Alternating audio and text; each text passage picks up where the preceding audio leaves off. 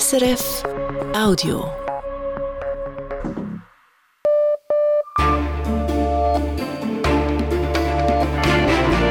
Radio SRF Echo der Zeit mit Ivan Lieberherr. Unsere Themen am Donnerstag, dem 8. Februar. Der ukrainische Präsident Zelensky wechselt die Armeespitze aus. Armeechef Salushny wird abgesetzt. Das wurde kurz vor der Sendung bekannt. Eine erste Einordnung gleich. Dann die Schweiz und der Ukraine Friedensgipfel. Außenminister Ignazio Cassis weibelt für Unterstützung. Doch die Skepsis ist groß, besonders im globalen Süden weil vor allem im globalen Süden die Auffassung vorherrscht, dass der Friedensplan von Präsident Zelensky ein westlich inspiriertes Vorhaben ist, sagt Thomas Greminger, Direktor des Genfer Zentrums für Sicherheitspolitik. Russland und die fehlende Opposition. Boris Nadjeschin darf nicht als Präsidentschaftskandidat antreten. Italien und das fehlende Gesundheitspersonal. In Kalabrien sind nun sogar Ärztinnen und Ärzte aus Kuba im Einsatz.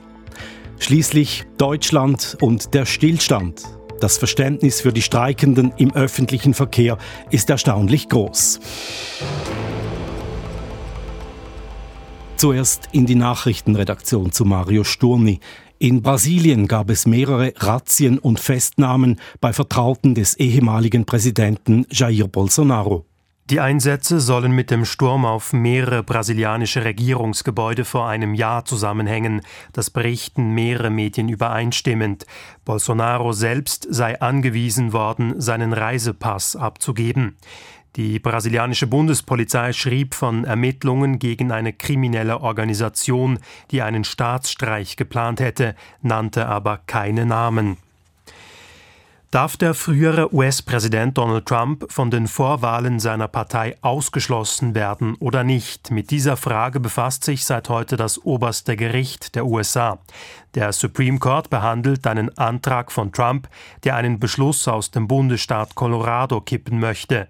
Das höchste Gericht von Colorado hatte entschieden, dass Trump dort nicht an den Vorwahlen der Republikanischen Partei teilnehmen darf, wegen seiner Rolle beim Sturm auf das Kapitol Anfang 2021. Die Präsidentschaftswahl in Aserbaidschan sei eine Wahl ohne echte politische Alternativen gewesen. Das schreibt die Organisation für Sicherheit und Zusammenarbeit in Europa, die OSZE. Laut Staatsmedien hat Amtsinhaber Ilham Aliyev die Wahl mit 92 Prozent der Stimmen gewonnen. Zwar habe es sechs andere Kandidaten gegeben, keiner von ihnen habe aber die Politik des amtierenden in des amtierenden Präsidenten in Frage gestellt, so die OSZE. Weiter hätten Wahlbeobachterinnen und Beobachter erhebliche Mängel in Wahllokalen festgestellt. In die Schweiz. Das Bundesgericht hat entschieden, dass Wattländer Gerichte mehrere Klimaaktivistinnen und Aktivisten zu Recht verurteilt haben. Das Bundesgericht hat sich mit dem Fall von fünf Klimaaktivistinnen und Aktivisten befasst. Diese waren an einer mehrstündigen Straßenblockade in Lausanne im Dezember 2019 beteiligt und wurden deshalb verurteilt. Die lange Blockade der Straße sei über das hinausgegangen, was der Staat bei Demonstrationen zu tolerieren habe, entschied nun das Bundesgericht. Eine Bestrafung verstoße nicht gegen die Versammlungsfreiheit und damit auch nicht gegen die Europäische Menschenrechtskonvention. Der Hochseilartist Freddy Nock ist tot. Die Kantonspolizei Aargau bestätigte entsprechende Meldungen. Nock wurde 59 Jahre alt. Über die Todesursache ist nichts bekannt. Ein Gewaltdelikt stehe bei den Ermittlungen nicht im Vordergrund, sagte eine Polizeisprecherin. Freddy Nock stammte aus der Zirkusfamilie Nock. Der Hochseilartist hat während seiner Karriere mehrere Weltrekorde gebrochen. Und noch eine Meldung vom Sport. UEFA-Präsident Alexander Ceferin tritt 2027 nicht mehr für eine weitere Amtszeit als Chef des Europäischen Fußballverbandes an. Das sagte er in Paris. Eigentlich war erwartet worden, dass Jeffrin erneut antreten will. Nur eine Stunde vor seiner Ankündigung hatte der Kongress des Europäischen Fußballverbandes noch eine Statutenänderung beschlossen, um den Weg freizumachen für eine weitere Amtszeit Jeffrins. Die Börsendaten von SIX von 18.04 Uhr. Der Swiss Market Index schließt bei 11.139 Punkten und damit 0,6 Prozent im Minus. Der Dow Jones Index in New York fällt ebenfalls und zwar um 0,3 Prozent. Der Euro wird zu 94 Rappen 14 gehandelt und der Dollar zu 87 Rappen 36. Und wie wird das Wetter, Mario Storni? In der Nacht und morgen regnet es im Norden ab und zu, im Süden fällt kräftiger Regen. Im Osten gibt es mit starkem Föhn einige Aufhellungen. Die Höchstwerte erreichen im Norden 12 und im Süden 8 Grad, in den Föhntälern sind bis zu 19 Grad möglich. Nun also doch. Der ukrainische Präsident Zelensky wechselt die Spitze der Armee aus. Oberbefehlshaber Saluschny wird von seinem Posten entbunden. Das wurde kurz vor der Sendung bekannt. Judith Huber verfolgt für uns die Ereignisse in der Ukraine und ist jetzt bei mir im Studio. Judith Huber, was weiß man zur Stunde? Weshalb muss Saluschny abtreten? Also man weiß noch nicht sehr viel. Die Informationen treffen erst langsam ein. Bekannt gegeben wurde allerdings der Name des neuen Oberbefehlshabers. Äh, er heißt Alexander Sirski, er ist Generaloberst und führt zurzeit die ukrainischen Bodentruppen. Auch er genießt hohe Popularität, wie, wie Saluzhny. Er gilt als einer der Retter von Kiew zu Beginn des Krieges. Er ließ damals Verteidigungsringe um die Hauptstadt ziehen und hat den Damm am Fluss Irpin sprengen lassen, um so die russischen Stellungen zu fluten. Und das war offenbar ein sehr wichtiger Entscheid damals. Was wir nicht wissen, ist, welche Funktion der bisherige Armeechef Saluzhny künftig haben wird. Der Präsident hat heute mitgeteilt, er möchte ihn in seinem Team behalten, wie es hieß. Was das aber genau bedeutet und was Saluzhny dazu sagt, das wissen wir nicht. Eben, Saluzhny ist ja sehr populär und viele haben Präsident Zelensky gebeten, ihn im Amt zu lassen. Warum trennt er sich nun trotzdem von ihm?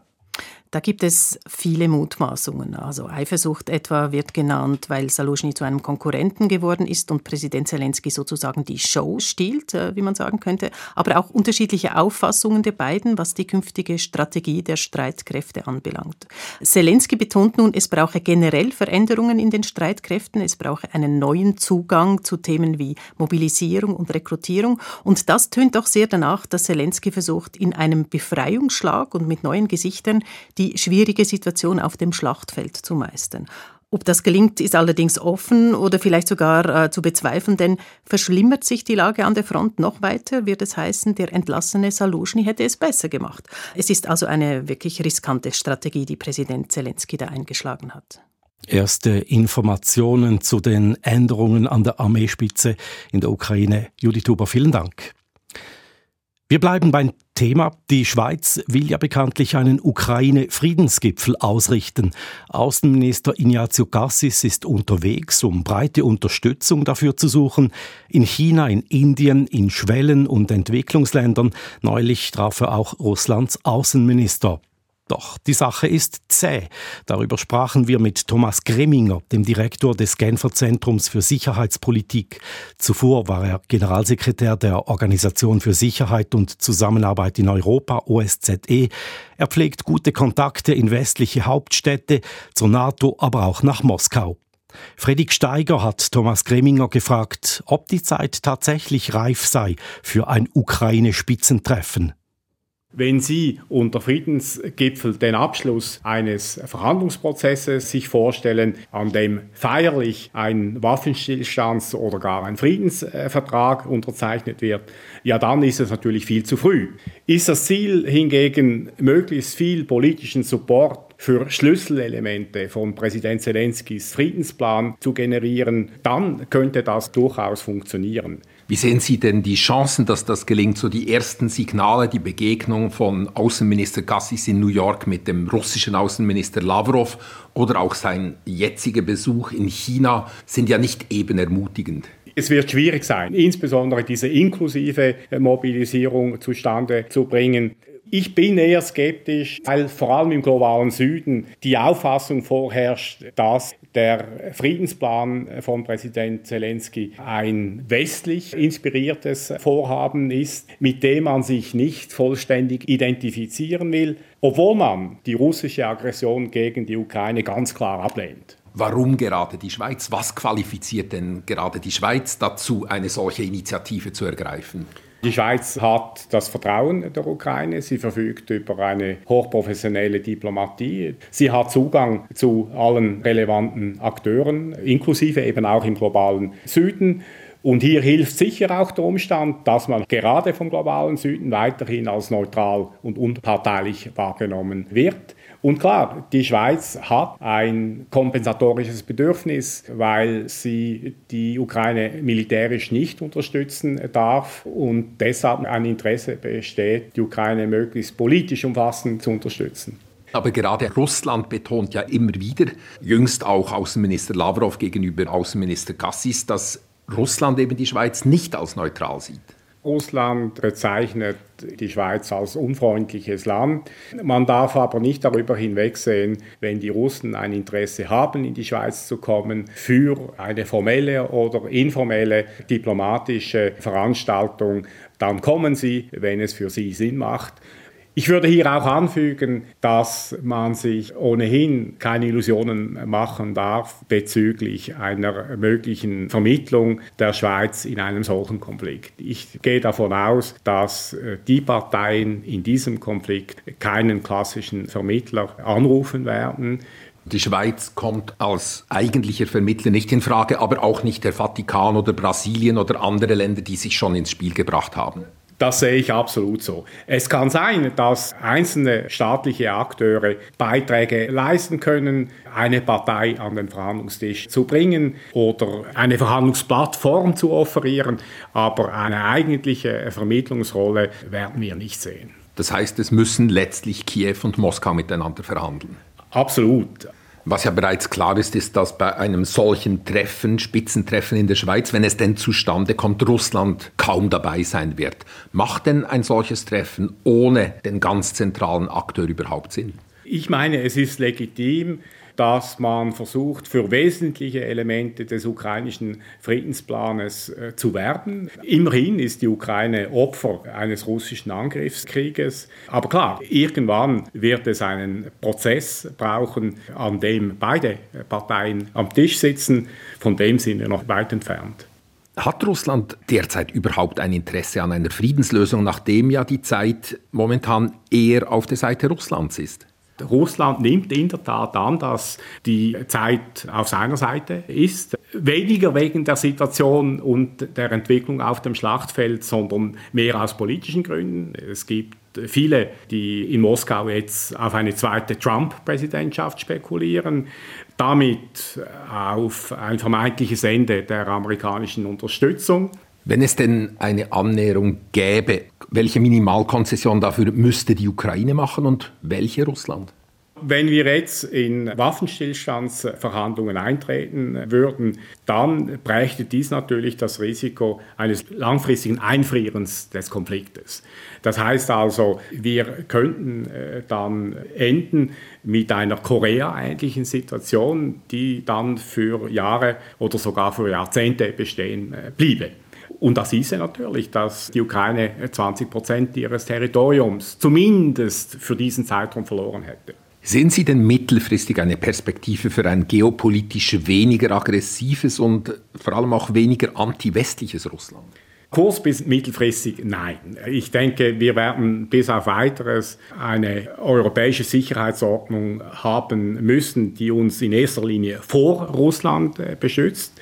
Ich hoffe ja, dass längerfristig wir wieder zu einer Sicherheitsordnung mit Russland zurückkehren können, wo es nicht nur Abschreckung gibt, sondern auch wieder Elemente der kooperativen Sicherheit.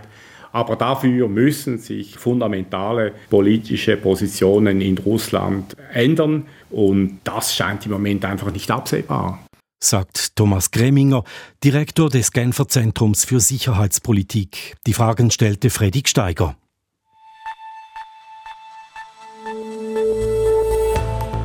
Das ist das Echo der Zeit von Radio SRF. Hier geht's weiter mit der russischen Präsidentenwahl, die Wladimir Putin wieder klar gewinnen dürfte. Potenzielle Konkurrenten werden vorsorglich aus dem Rennen genommen. Mit der pakistanischen Wahl, die in einer aufgeheizten Stimmung stattfand. Mit dem Fachkräftemangel im italienischen Gesundheitswesen. Mit der Schweizer Jugend und der Frage, wie stark der Klimawandel sie bewegt und mit Homöopathie. Behandlungen zahlt die Grundversicherung, der Bund prüft aber, ob das so bleiben soll, denn die Wirkung ist und bleibt umstritten. Boris Nadjestin darf nicht antreten bei der Präsidentenwahl in Russland im März. Der liberale Oppositionelle und Gegner des russischen Kriegs gegen die Ukraine, er wird nicht zugelassen zur Wahl. Das hat die Zentrale Wahlkommission in Moskau entschieden.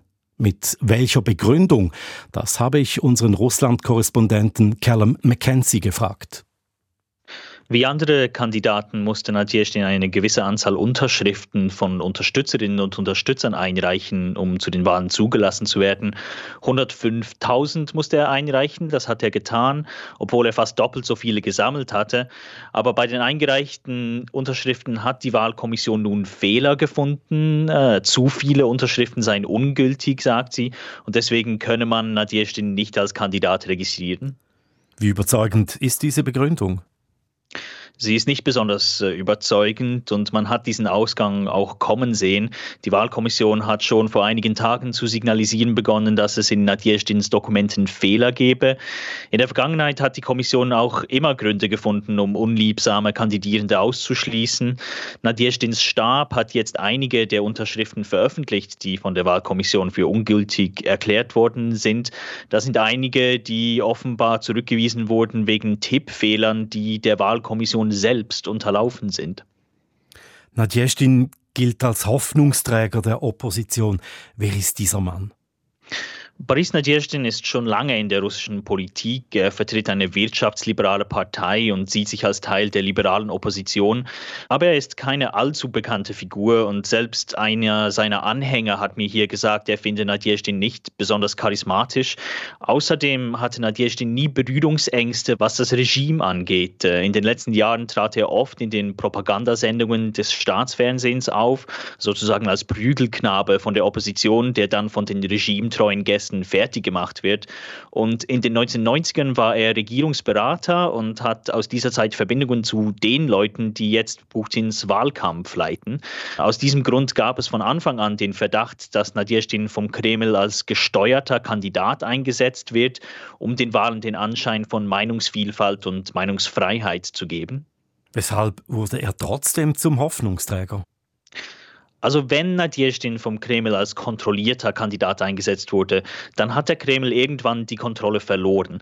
Nadjestin hat es in den letzten Wochen gewagt, Putin direkt anzugreifen, zu sagen, dass er dem Land schade und vor allem, dass die sogenannte Spezialoperation gegen die Ukraine ein riesiger Fehler gewesen sei. Und diese Positionen haben die Leute mobilisiert. Äh, tausende Leute sind im Januar in der Kälte Schlange gestanden, um ihre Unterschrift für Nadjestins Kandidatur abzugeben.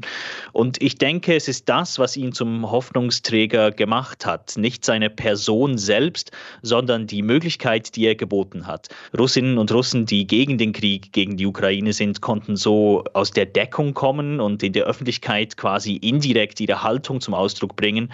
Und es ist auch signifikant, dass man das gemeinsam in diesen Warteschlangen tun konnte. In Moskau hat mir ein Mann, der seine Unterschrift für Nadjestin abgegeben hat, gesagt, er fühle sich nicht mehr so allein mit seiner Antikriegshaltung.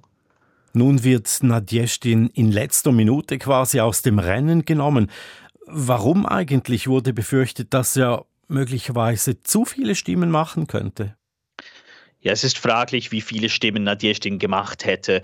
Der Kreml hat den ganzen Wahlprozess fest im Griff und Putin genießt ohnehin immer noch breite Unterstützung in der russischen Bevölkerung. Aber ob Nadjestin ein Scheinkandidat war oder nicht, der Kreml lässt Gegenkandidaten aus drei Gründen zu generell. Um Meinungsvielfalt vorzugaukeln, um die Wahlbeteiligung ein wenig hochzudrücken und vor allem auch um zu zeigen, wie unbeliebt alle Herausforderer von Putin sind, wenn diese am Ende wie immer kläglich scheitern scheitern. Aber auch wenn die 200.000 Menschen, die für Nadjestin unterschrieben haben, am Ende nur eine kleine Zahl sind, diese Bilder von den Schlangen und von den enthusiastischen Leuten haben nicht das Bild gezeichnet von der unpopulären Opposition, das der Kreml gerne verbreitet. Und ich denke, deswegen musste Nadjestins Kandidatur jetzt gestoppt werden. Erläuterungen unseres Korrespondenten in Moskau, Callum McKenzie.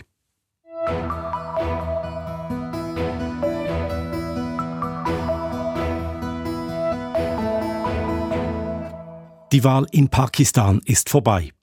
Auch wenn die Stimmen noch nicht ausgezählt sind, diese Wahl dürfte als eine der umstrittensten in die Geschichte Pakistans eingehen.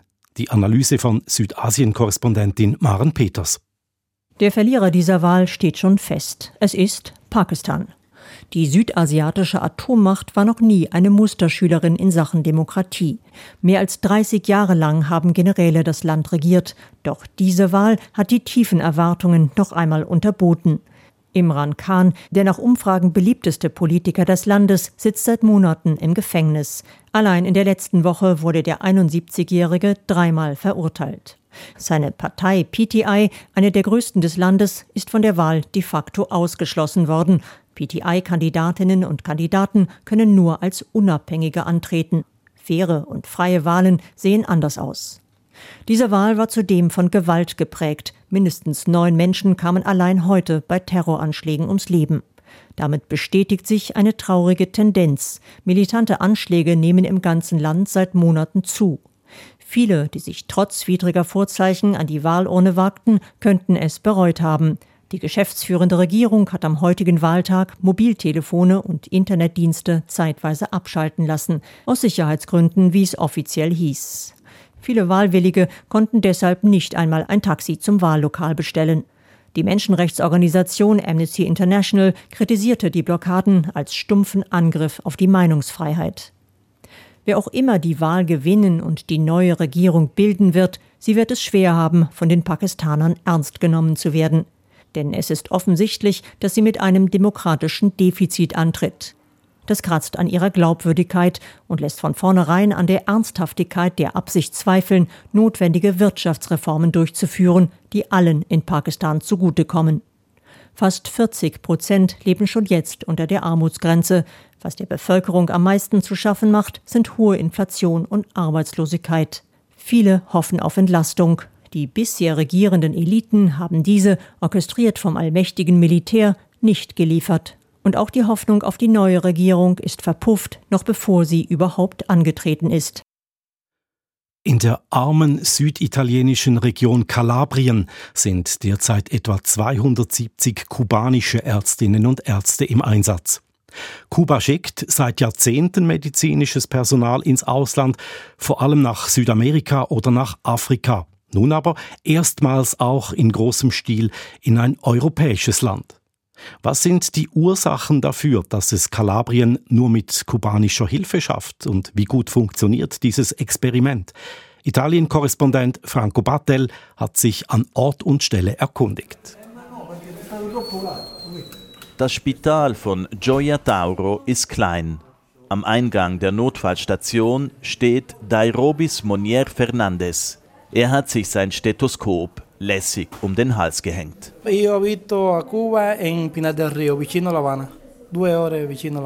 Ich komme aus Pinar del Rio, das ist ganz im Westen der karibischen Insel.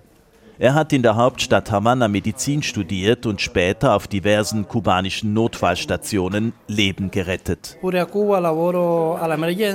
Seit gut einem Jahr arbeitet Dr. Monnier nun in Gioia Tauro, ganz unten an der Spitze des italienischen Stiefels. Insgesamt zehn Kubanerinnen und Kubaner sind in diesem Spital im Einsatz. Im ersten Stock auf der Medizinabteilung wartet Fredis Lams Laurent. Er spricht lieber Spanisch als Italienisch. He trabajado en Venezuela, también en Brasil durante tres años. In Venezuela, in Brasilien und Mexiko war Lams Laurent als kubanischer Arzt im Einsatz. Nun arbeitet er seit gut einem Jahr in Kalabrien, eine Region, die ihn an seine Heimat erinnere. Calabria es la parte de Italia que más se parece a mi país. Es una parte de campesinos, de contadinos, personas que viven del campo, muy humilde. In Kalabrien lebten, wie auf Kuba, einfache Leute, viele Bauern, die er ins Herz geschlossen habe. Der 55-jährige erfahrene Arzt hat Mühe mit der italienischen Sprache, aber man verstehe sich irgendwie. In Gioia Tauro und Umgebung leben etwa 40.000 Leute. Trotz des großen internationalen Hafens ist die Stadt arm. Die kalabrische Mafia, die Ndrangheta, hat sich eingenistet. Die Straßen haben Löcher und es liegt viel Abfall rum. Abends, wenn es dämmert und kühl wird, riecht es scharf nach Rauch, denn viele heizen mitten in der Stadt mit Holz. Kalabrien ist fast in allen italienischen Statistiken Schlusslicht, auch bei der Gesundheitsversorgung. Mimmo Gagliotti ist kein Kubaner. Er ist Kalabrier durch und durch und er leitet dieses Spital. Beim Empfang erklärte er, warum die Region Kalabrien kubanisches Personal anheuern muss. Quelli che studiano al nord il più delle volte poi rimangono al nord. Difficile che ritornino giù. Die Jugend verlasse Kalabrien, um zu studieren, viele in Richtung Norditalien. Und wer den Süden erst einmal verlassen habe, der kehre in der Regel nie mehr zurück. Darum seien ausgeschriebene Stellen ganz unten im Stiefel kaum zu besetzen. Auch wegen Geldmangels schloss das Spital von Gioia Tauro über die Jahre Abteilung um Abteilung. Chirurgia, Medicina, Orthopädia, Gynäkologia, eh, aveva tutti reparti. Heute fehlen die Gynäkologie, die Orthopädie und in der Chirurgie behandle man nur noch Hautkrankheiten. Einen Blinddarm oder einen Leistenbruch kann man hier nicht mehr operieren, ganz zu schweigen von wirklich großen Eingriffen. Trotzdem gibt sich Mimmo Gagliotti zuversichtlich. Da qui a due anni massimo oh, di riaprire di nuovo con chirurgia e con ortopedia. E Bis in zwei Jahren sollen die Chirurgie und die Orthopädie wieder öffnen. Die Region Kalabrien habe ihm das so versprochen. Vor der Klinik auf dem Parkplatz sind Patientinnen oder Passanten deutlich weniger zuversichtlich. Non sono contento perché sono delle carenze incredibili. Ich bin unzufrieden, denn wir leiden unter unglaublichen Mängeln. Wer ernsthaft erkranke, habe es schwer. Und diese Frau beschreibt ihre Lage mit diesem drastischen Bild. Ce l'ha presente l'ultima unghia del piede? Quella. Wir fühlen uns wie der Fußnagel am kleinen Zeh. Was heißt, wir sind ganz unten, ganz am Rand, keiner schert sich um uns. Wer es sich irgendwie leisten kann, lässt sich oder seine Angehörigen nicht hier, sondern in Rom oder in Mailand behandeln. Nicht nur viele Junge verlassen Kalabrien, sondern auch Patientinnen und Patienten kehren ihrer Region den Rücken.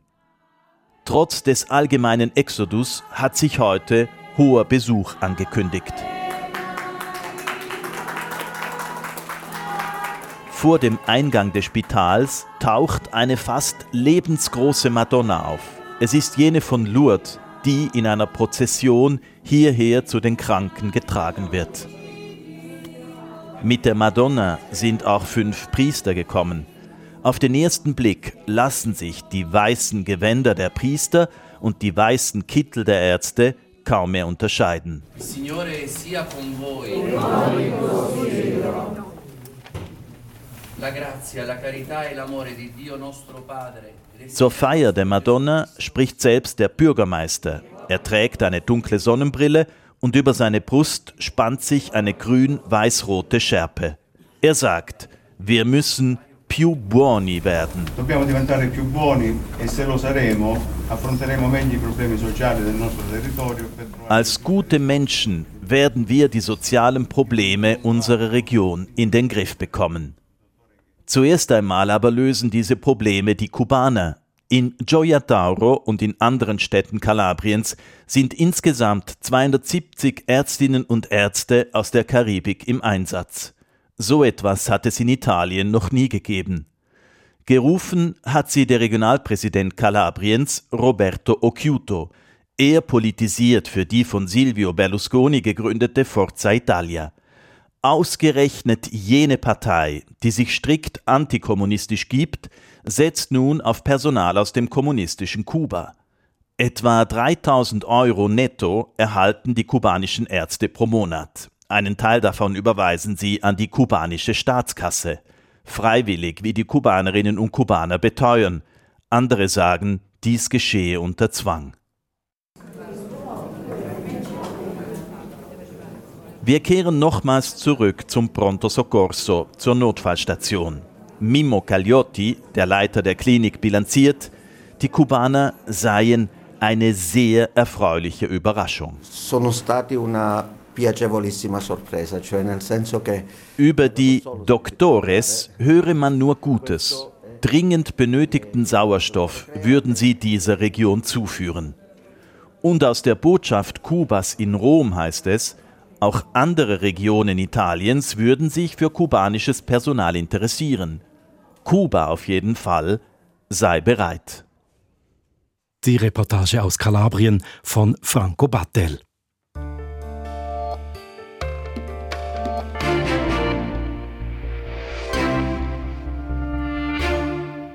Mit 140.000 Unterschriften haben die Jungsozialisten heute ihre Initiative für eine Zukunft eingereicht. Sie verlangt, dass die Wirtschaft ökologisch umgebaut wird, finanziert durch eine Erbschaftssteuer für Superreiche. Die Juso-Initiative ist ein erneuter Aufschrei der Jungen für mehr Klimaschutz. Ansonsten scheint es ruhig geworden um die Klimajugend, die sich eben noch lautstark auf der Straße fürs Klima eingesetzt hat. Wie sehr die Klimathematik die Jungen noch bewegt, im Beitrag von Inlandredaktorin Livia Middendorp. Fragt man an einem schulfreien Nachmittag junge Menschen auf der Straße, ist die Antwort eindeutig. Also ich glaube, es ist schon recht wichtig. Vor allem ist es ein alltägliches Thema, das uns alle betrifft. Also ich finde auch, ein bisschen mehr auf den Klimawandel schauen. Ich finde es halt ziemlich wichtig. Es wird sehr viel Strom verbraucht und ich will auch hier, dass meine Kinder später ein schönes Leben haben. Also ich finde es sehr wichtig, weil man muss ja auch schauen, dass halt die nächste Generation wie auch noch gut leben hier und irgendwann ist, wenn man so weiterfährt, wird es halt einfach an Erde nicht mehr gut gehen und dann wird man auch nicht mehr leben. Doch Szenen wie 2019, ein besetzter Bundesplatz in Bern, Zehntausende Jugendliche auf der Straße in verschiedenen Schweizer Städten. Aber mit dem CO2, Ufer mit dem Klimaziel. Die schreien, singen und tanzen für mehr Klimaschutz. Diese Bilder sind heute nur noch eine blasse Erinnerung. Inzwischen sorgen vielmehr einzelne Protestaktionen für Aufsehen von ein paar wenigen Aktivisten. Das Echo ist fast durchwegs negativ. Es gibt zwar immer mal wieder Klimademonstrationen, sie locken aber nicht mehr diese Massen auf die Straße wie vor gut vier Jahren. Die Klimajugend, sie scheint irgendwo zwischen Klimaklebern und Farbanschlägen vergessen gegangen zu sein. Cyril Herrmann, Sprecher bei Klimastreik Schweiz, sagt, es habe damals 2019 halt auch ein Momentum gegeben, das die Massen mobilisierte. Zwar gäbe es heute durchaus noch Neuanmeldungen von 14-Jährigen, aber ja, die Euphorie sei verblasst. Unsere Stimmen von damals wurden nicht gehört wir haben auch nichts mehr in der Hand, mit dem wir Leute irgendwie begeistern könnten, auf die Straße zu gehen. Ja, wir, wir wurden desillusioniert von, von der institutionellen Politik fallen gelassen. Auch Politologe Lukas Golda von GFS Bern beobachtet einen Frust bei der Klimajugend. Nach der ersten Euphorie, die sehr viele mitgerissen hat und das auch bei den Jugendlichen selbst eine riesige Solidaritätswelle ausgelöst hat, ist jetzt der erste Frust, dass man nicht sehr schnell etwas ändern kann. Gerade in der Schweizer Politik mit der direkten Demokratie braucht es eben Zeit. Und Geduld, die bei Jugendlichen nicht immer so groß sei. Die Frustration führe in einen Findungsprozess, sagt Lukas Golda.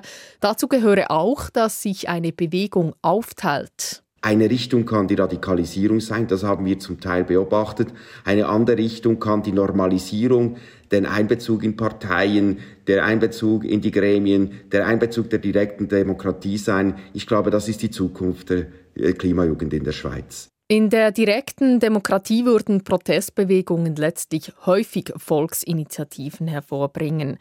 Der Soziologe Sandro Katacin forscht an der Universität Genf unter anderem zu Jugend- und sozialen Bewegungen. Er sagt, man dürfe eines nicht vergessen. Die Schülerinnen und Schüler, die 2019 auf dem Bundesplatz saßen, waren damals Jugendliche. Heute gehen sie nicht mehr zur Schule, sind an Universitäten oder am Arbeiten sind in einer Situation, in der sie auf einmal viel mehr Verantwortlichkeiten haben. Das heißt, die Jugend Generation ist erwachsen geworden und der Protest ist auch erwachsen geworden. Die junge Generation sei durchaus immer noch sehr wachsam, was die Umwelt anbelangt, sagt Sandro Catacin. Aber sie habe in der Zwischenzeit die Covid-Pandemie erlebt und auch Kriege und Krisen haben die Klimathematik in den Hintergrund gedrängt.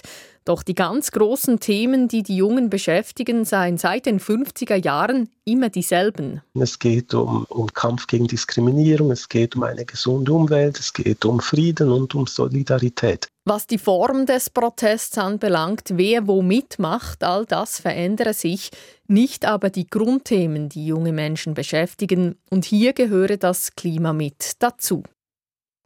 Das ist das Echo der Zeit am Donnerstagabend. Zwei Fragen stellen wir noch.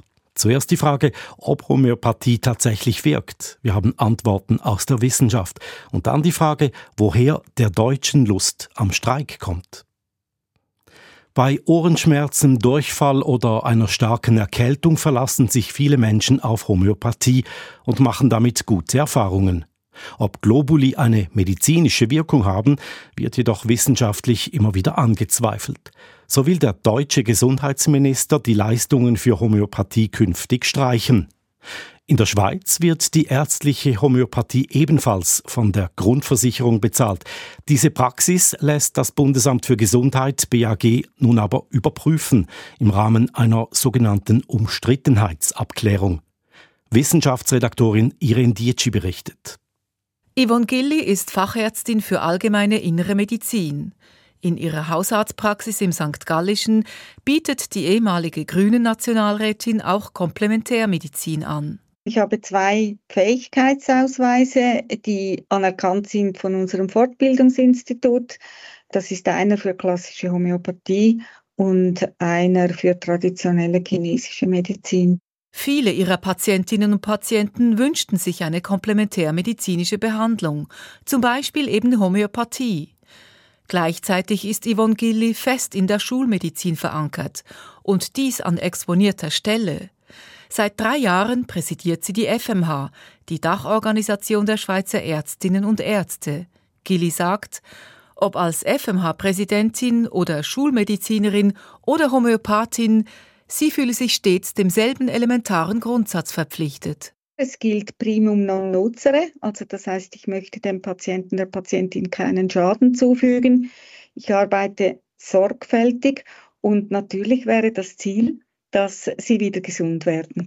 Mit der homöopathischen Behandlung mache sie in ihrer Praxis immer wieder gute Erfahrungen. Ob es tatsächlich die Globuli sind, die jemandem helfen, das lasse sich im Einzelfall kaum schlüssig beurteilen, sagt Yvonne Gilli.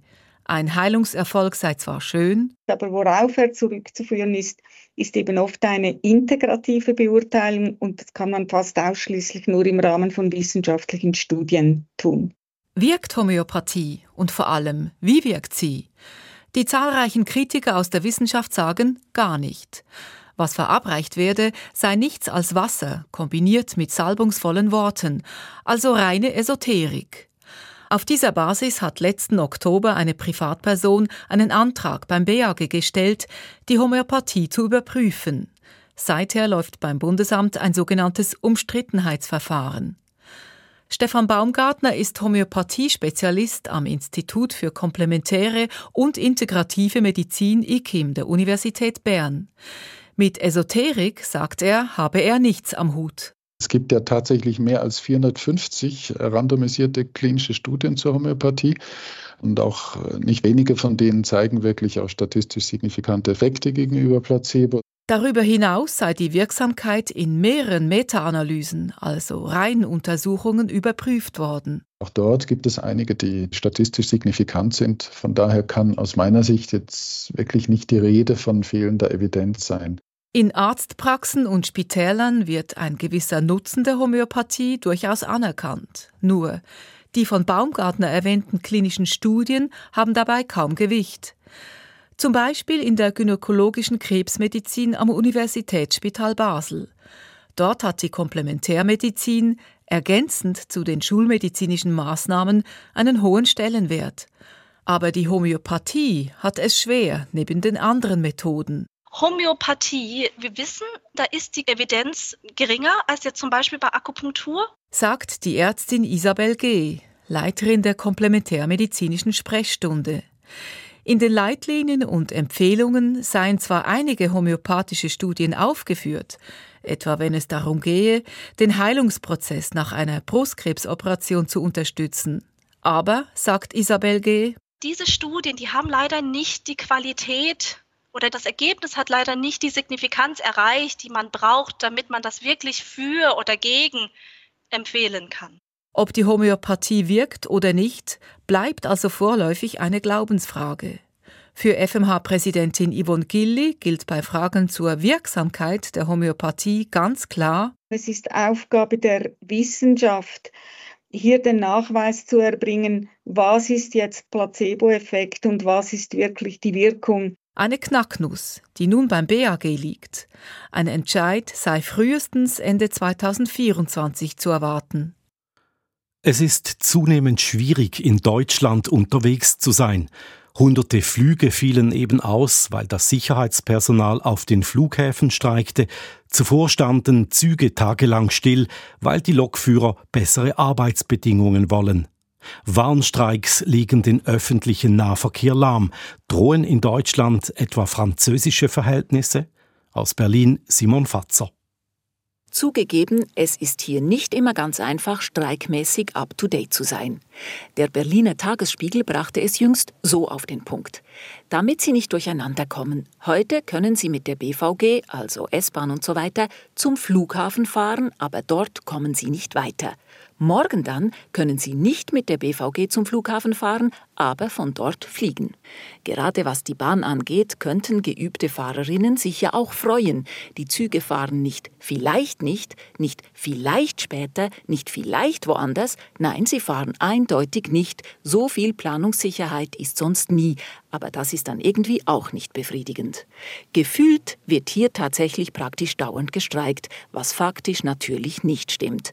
Wohl aber häufen sich die Arbeitskämpfe gerade bei den Verkehrsbetrieben in jüngster Zeit und die betreffen nun mal besonders viele Menschen. Es sind also Streiks, die hohe Wellen werfen. Und wenn die dann noch zusammenfallen mit den Straßenblockaden der Landwirtinnen und Landwirte, scheint Deutschland praktisch im Stillstand zu verharren. Ist das also verkehrte Welt? Deutschland bei der Wirtschaftsentwicklung hinten, dafür streikmäßig plötzlich an der Spitze? Letzteres jedenfalls stimmt nicht. Erstens gab es auch früher stets Streiks und zweitens, im internationalen Vergleich sind die Deutschen längst nicht die streikfreudigsten. Die Schweizer Optik verzerrt hier zusätzlich, denn es streiken ja praktisch alle mehr als wir. Die aktuell hohe Bereitschaft, die Arbeit niederzulegen, hat unterschiedliche Gründe, höhere Preise, tiefe Löhne, aber auch mehr Selbstbewusstsein bei den Gewerkschaften, die haben Zulauf. Arbeitskräfte sind schließlich zunehmend rar. Aber die Ampelregierung kann hier mal ausnahmsweise nichts dafür. Arbeitsniederlegungen sind ein Grundrecht, wenn sie Lohnverhandlungen betreffen, also ökonomische Streiks ja, politische nein. Es stehen übrigens weitere Lohnverhandlungen in diversen Branchen an, also wird es auch weitere Streiks geben, aber wenn die nicht den öffentlichen Verkehr betreffen, entfalten sie nicht diese Wucht. Die Menschen stehen den Streiks im Verkehr zwiespältig gegenüber. Natürlich ist da oft viel Ärger, wenn ein Streik das ohnehin hohe Stresslevel des Alltags noch anhebt. Aber es haben doch auch viele Verständnis für den Arbeitskampf. Ein bisschen Empathie kann nicht schaden. Etwa bei der Deutschen Bahn stranden ja nicht nur die Passagiere, auch das Bahnpersonal verpasst Anschlüsse, Nachschub für Sportbistro bleibt irgendwo hängen und keiner weiß, ob die Schicht normal beginnen kann. Und obendrauf gibt es dann noch die ganze Wut der verärgerten Passagiere. Dann sollen die Angestellten immerhin anständig bezahlt werden. So, und von wegen Streik und Gefühle? Streik! Soll Rio Reiser, einst Sänger der Kultband Tonsteine Scherben, doch das letzte Wort haben. Streik! Was für ein wunderbarer Tag!